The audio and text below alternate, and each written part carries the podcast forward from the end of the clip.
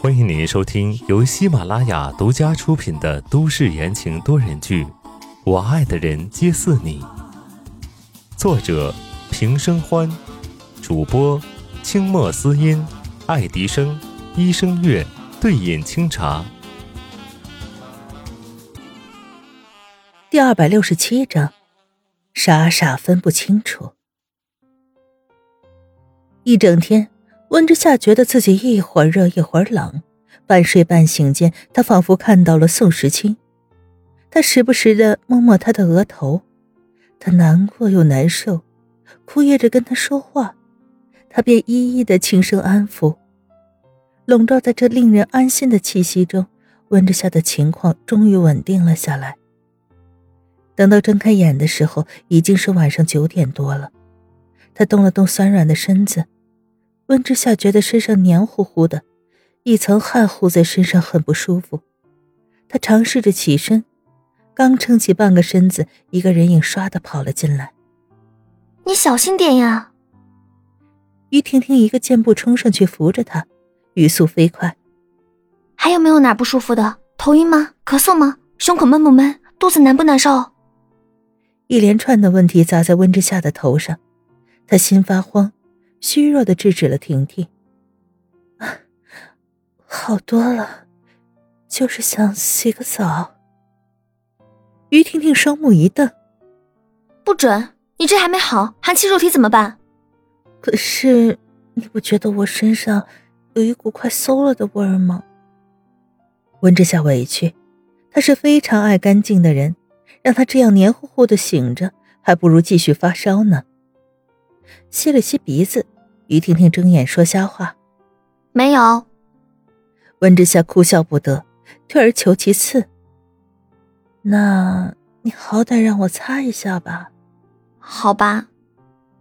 于婷婷勉强答应了，扶着温之夏慢慢的走进了浴室，亲自调试了水温。赶快擦，擦完就穿上衣服出来啊。温之夏无奈的笑了，脱了衣服。打湿了帕子，细细的清洗起来。划过鼓鼓的肚子，突然肚子上冒出了一个小小的手掌。温之夏愣了愣，随即惊喜的把手放在那小小的掌上，和他互动起来。孩子好像知道是妈妈，和温之夏玩了好半天才缩回去。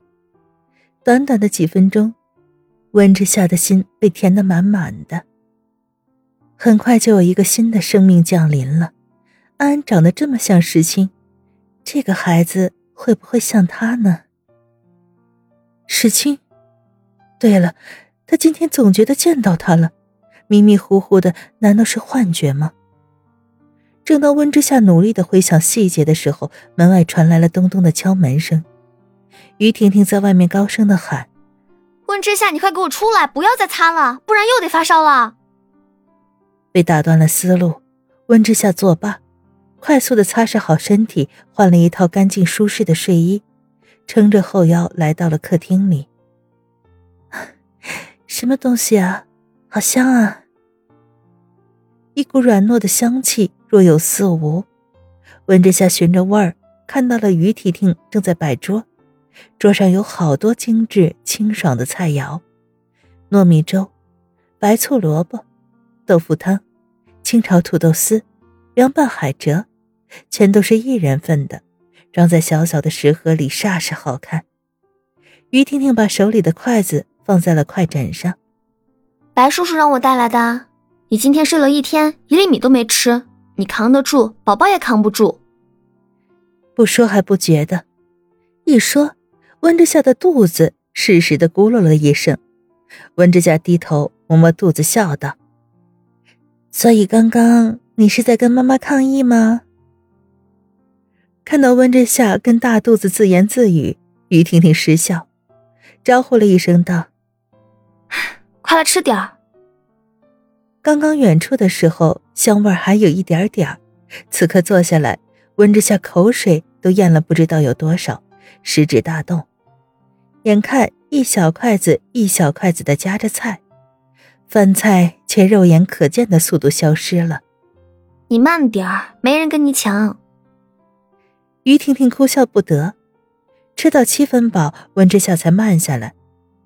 喂足饭饱，他又琢磨起今天的事儿来，喝了一口奶白的豆腐汤，装似无意的问道：“婷婷，今天是你一直在照顾我呀？”“不是啊。”于婷婷拿过桌上的水壶，给自己倒了杯水。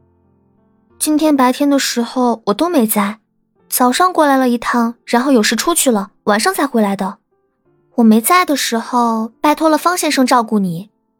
方先生，就是方正清呀。今天来的时候刚好碰到。温之夏心里咯噔一下，放下了喝汤的碗。你怎么会拜托他的？于婷婷见他吃完。起身，把一个透明的食盒叠起来，端着放在了厨房的洗碗池里。说来等你好了，你得去谢谢人家，要不是他，我今天都进不来。趁着洗碗，于婷婷一五一十的将今天的事情交代了。你说他知道我们家的密码？温之夏不敢相信的皱着眉头，没道理呀。密码是他和宋时清还有安安生日的组合，没人知道啊。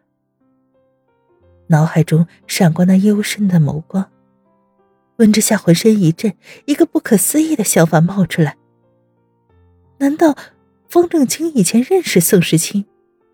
可是他如果认识宋时清，就应该认识他呀。回想起第一次在超市见到方正清，他可一点都没有表现出来。陷入了沉思，温之夏食指节敲在了桌子上，怎么想也想不通。对了，我我半睡半醒的时候，听到有个男人跟我说，他说他在这儿会一直陪着我。温之夏停止了敲打，眼睛眯了眯。不会是方正清吧？一巴掌轻轻的拍在温之夏的脑袋上，于婷婷恨铁不成钢。那是我说的，你看你还没生呢，就这么傻了，等生了之后不晓得有多笨。于婷婷忧伤的摆了摆头，好像下一秒就要被温之夏给蠢死了。拉开温之夏旁边的椅子，于婷婷坐下，很慎重的看着温之夏道：“作为一名医生。”我很担心你这个孕妇的身体健康，你说什么都不愿意回白家。既然山不来救我，我就只能来救山了。说着，指了指客厅的某个角落。温之夏顺势望过去，一个黑色的行李箱安安静静的靠在墙上。他回过头，看着于婷婷大义凛然的模样：“你跟白城吵架了？你怎么知道？”短促的笑了一声，温之夏也不想解释，起身绕着客厅开始散步了。客房你可要自己收拾呀，爱睡多久就睡多久。不过我建议你不要拿太多东西，反正不出三天，准会被某人抓回去。可恶，这是一点面子也没有了。